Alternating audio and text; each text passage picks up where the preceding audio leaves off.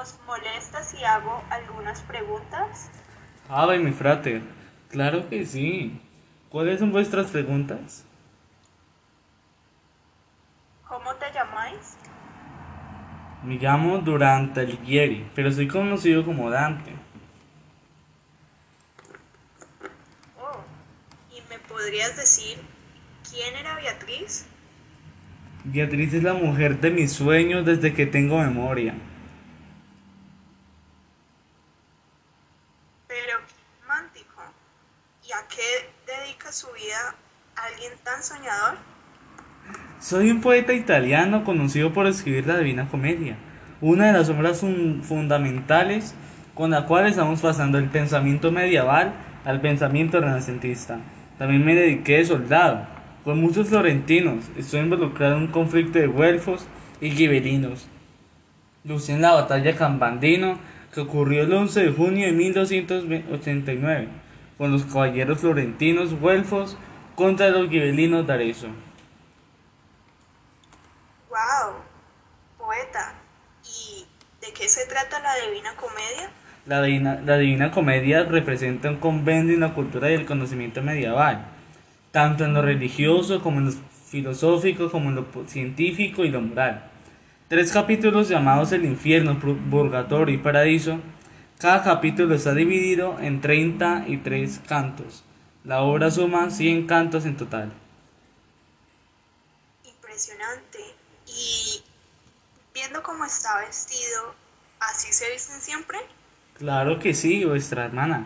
Nosotros los hombres humamos, usamos medias largas y túnicas. Los hombres nobles además usan chaquetas, calzas, pantalones hacia la rodilla, muy engalanados. Tanto hombres como mujeres nobles usan joyas y pieles de animales. Las mujeres por su parte usan vestidos largos con túnicas y mangas y con mantas que cubren su pelo. ¿Y ustedes usaban armas de fuego?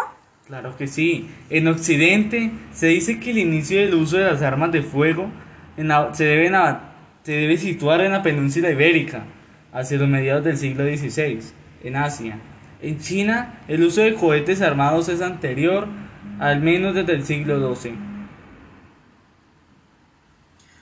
¡Wow!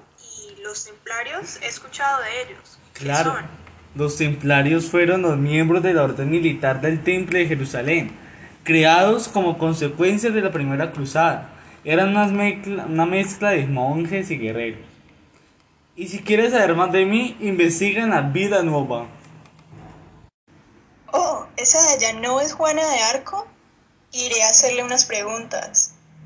Salve, Juana. Mucho gusto. Lina, ¿me permitís hacerte unas preguntas? Salve, Lina. Claro que sí. ¿Cuáles son?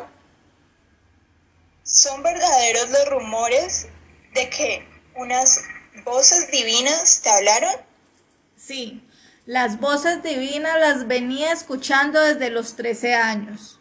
Dijo, me habían conferido una misión muy importante, expulsar a los ingleses de Francia y propiciar la corona del heredero legítimo al trono, Carlos VII.